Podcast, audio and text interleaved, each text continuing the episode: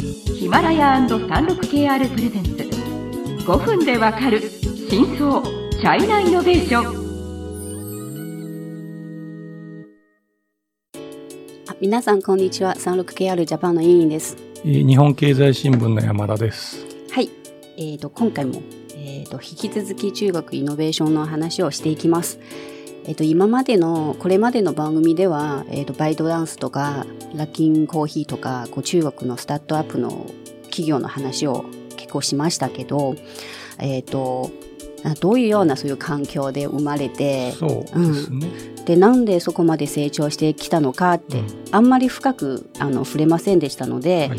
で今週の番組でもう少し全体の話を、まあ、背景の話を、背景うんと、あと歴史的な経緯っていうんですかね。そうですね、はいしようと思います。はい。はい。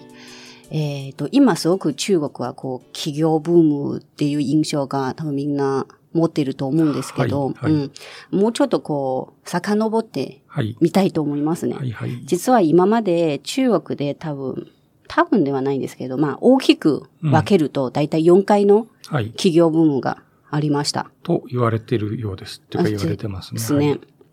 で、あの、多分1回目ははい80年代、はい。えーって感じですね。はい。あの、まあ、その、その代表的な事件で言うと、まあその、文化大革命から、まあそうですね。ねそこまで遡ると、はい。やっとその文化部が1900、いやせあ、1976年かな、うんに終わりましたと。そうです。終わって、まあ、蘇って、とあと中国政府はこの統制経済の体制から市場経済の体制へのこう移行をちょっとこう進めましたので、はいはい、で、それに乗って最初の起業家が出ました。そうですね。うんうんうんまあかいも、逆に言うと改革開放ですよね。あ、か、1978年の確か12月 ?11 月うん。のあの三中全会っていう共産党の大会で決まったものですが、はいまあ要するに資本主義経済でいいですよっていうことを決めたんですね。はい。で、そこから、あの、まあ、もともと例えば国有企業に勤めた人、それにななんか合わせて、はい例えば辞めて自分で起業しようとかっていうような、まあ、人たちが出てきましたね。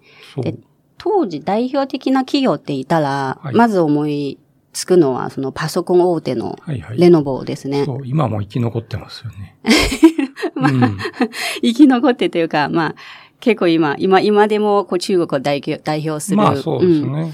えっ、と、テテック企業、まあ、まあ、テックまあ IT 企業まあ今の世の中はちょっとパソコンという商品そのものがやや古くなってしまってますけど、うん。そもそもこのレノボっていう会社は北京の会社ですけど、はい。そこに中間村っていう市街地の、まあ、ひ、まあ、左上っていうかうんですね、うんうん。に、あの、研究機関とか、あのー、まあ、その、創業者の人は、もともと中国か、えっ、と、中科院、中国科科学学院の。技術者ですね。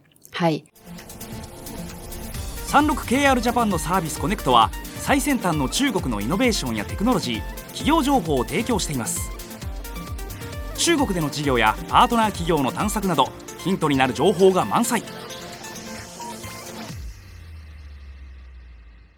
で、独立して、えっ、と、パソコンのそういう企業を、えー作ったんですけど、はい。まあ、当時は多分 IBM のパソコン事業を買収した時は結構話題まあ、に。2000、確か4年だったんですけど、うんで、その後はもうどんどんなんか NEC とか富士通のああ PC まあ、事業も日本で言うとそういうのを買っていったっていう書きました。感じですね。買いましたね。はい。はい。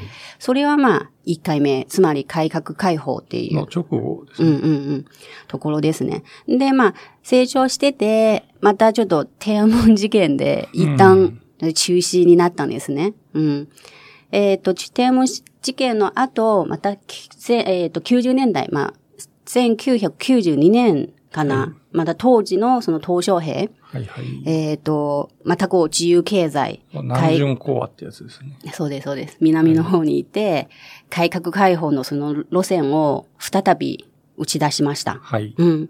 で、そこからまた海外とのやりとりもすごく盛んになって、えっ、と、華僑華人、はいはいうん、海外にいるその中華圏の人とか、あと外国の、えっ、と、直接の投資をこう受け入れてはい、やりましょうっていうのを、またこう、国としては、えっ、と、まあ、政策として出したんですね。はい。ね、そこからまた、えっ、と、家電販売大手の今の、あの、数人、ソネとはいか、えっ、と、物流の、春風 SF、えっ、と、エクスプレスは、実は、私はもう、もうちょっとこう、えあの、春風は、あ新しい企業だと思ったんですけど、うんうんうんうん結構もう、90年代の時からもうあって、はい。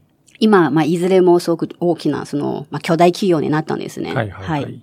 これはまあ2回目の企業ブームで言えますね。はいはい。はいで、第3グループは2000年前後ですね。はい2000年前後になると、基本みな、皆さんももうちょっと中国のことを、まあ注目するようになりました。はい多くなってくる。で、2000年代に起業した代表的な企業って言ったら、アリババ、はいテンセント、はいバイドゥでしたね。ね。はい。まあ、まあもう今につながるうんうん。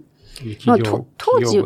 当時はまた、その中国は、えっ、と、2001年かな、WTO、はいはいはいあの、貿易機関に加盟して、はいはいまあ、加盟してもらえて、うんで、そこからインターネットを活用したビジネスのそういう拡大が始まりました。はいはいはいだから今、アリババ、テンセント、バイドゥは BAT と言って、うんうんえっ、と、まあ、いずれももう中国で独占的なそのシェアを、そうですね。うん持つそれ企業になぞれの分野りましたね。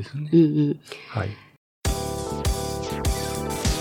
中国経済のさまざまな業界や企業紹介最新のイノベーションやテクノロジーを徹底解説5分でわかる真相チャイナイノベーションこの番組の最新のエピソードはヒマラヤで配信中今すぐヒマラヤのアプリをダウンロードして要チェックで、また、来て10年ぐらい経って、うん2010年になって、第4回のそういう企業ブームが。起こりましたまあ、多分、えっと、モバイルにインターネットが変わってきたっていうのは一つの大きなきっかけだと思うんですけど、はいそういうのに対応した新しい会社がどんどんそうですねで。きたと。そうですね。あと、まあ、その2010年代の第4のグループのその人たちは、もうインターネットが普及した環境で育った最初の世代ですね。うんつまり、まあ、うん情報リテラシーにすごくす優れてる特徴があります。はいはい。あと、創業者も、えっ、と、結構もういい大学を出てる人が、エリートたちがもう会社を作ってる。最初からもうあの、